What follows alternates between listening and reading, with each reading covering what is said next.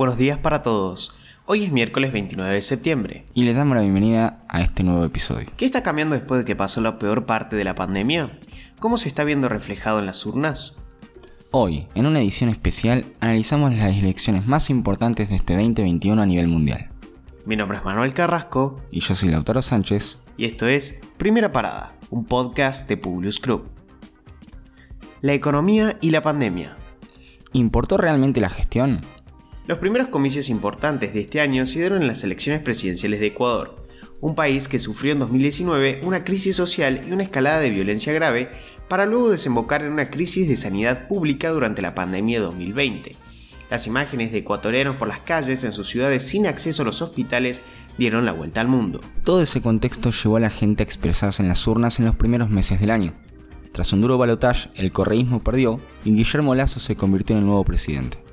Toda su campaña giró en torno a la recuperación económica y la generación de empleo, en este caso con medidas ortodoxas. Este banco de pruebas sería muy importante para lo que vendría después a nivel mundial. El panorama de Israel no podría haber sido más diferente. Mientras que los candidatos ecuatorianos soñaban con vacunas, los israelíes completaban sus segundas dosis a nivel general y se liberalizaba el tránsito. Los analistas locales preveían que el éxito de Netanyahu en la gestión de la pandemia le iba a permitir conservar su rol de primer ministro, pero esto no fue así. Lo que para muchos fue un éxito a nivel local no fue de la misma manera. La población le dio la espalda a Netanyahu y perdió las elecciones parlamentarias frente a Bennett y su coalición. Los cambios continuarían en Perú, en una sociedad altamente polarizada y cansada de una clase política corrupta e inestable, se celebraban nuevas elecciones presidenciales. Los protagonistas de la contienda fueron Keiko Fujimori y el izquierdista Pedro Castillo. Ambas expresiones entendieron que la crisis generada por la política tradicional, sumada a la crisis propia de la pandemia, exigía de ellos representar mano dura contra el caos. La contienda fue reñida y Castillo se alzó como vencedor con un discurso socialista y a favor del campo relegado. La pelota pasaba a los noruegos, Diametralmente opuesta a la situación peruana, los noruegos gozaron en los últimos años de un parlamento altamente dialoguista y ordenado, encabezado por Erna Solberg, del Partido Conservador, una clase política en la que se podía confiar. Pero a pesar de que el entorno parecía ameno, los noruegos dieron la espalda a la gestión de la franja conservadora y el Partido Laborista de Jonas Gahr se quedó con el poder del Parlamento. Canadá es un mundo aparte. Los liberales de Trudeau estuvieron lejos de gestionar una pandemia en pos de la libertad. La mano dura fue el estandarte y la intolerancia contra el incumplimiento de las normas fue llamativo para uno de los supuestamente países más tolerantes del planeta.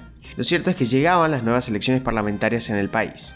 Si estas hubiesen sido en 2019, hubiera sido una arrasadora victoria de Justin Trudeau, pero los acontecimientos viraron hacia otro lado. Si bien se alzó victorioso y conservará el puesto como primer ministro, Trudeau por primera vez perdió en el voto popular frente a los conservadores y no alcanzó la mayoría requerida, por lo que deberá gobernar en minoría.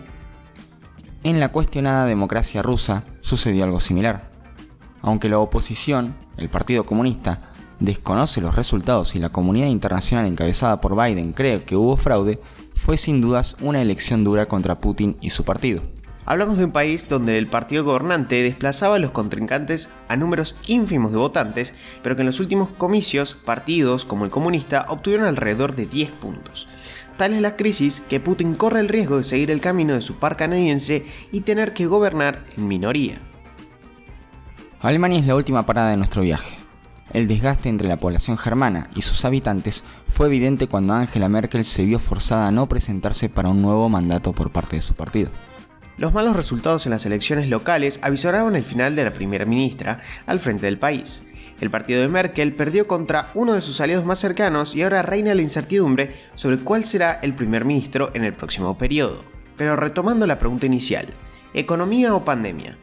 Al parecer ambas. Los pueblos en general han dado la espalda a toda gestión de la crisis. No hubo ni un solo gobernante que saliera fortalecido.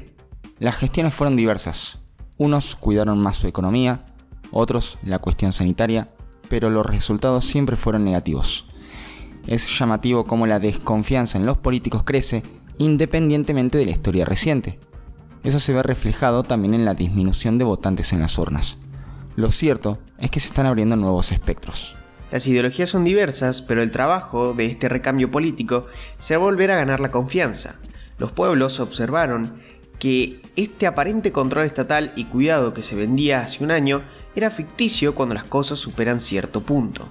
no volverá por lo pronto a ofrecerse omnipotencia a corto plazo, y ese es siempre un mensaje positivo y esperanzador. Y ahora sí, los despedimos por hoy. Gracias por escucharnos. Si te gusta el podcast, compartilo con tus amigos. Esperamos tus sugerencias en nuestro Instagram, publius.com.ar o en nuestro Twitter, publius-group. Los esperamos en el próximo episodio de Primera Parada. Que tengan un muy buen día.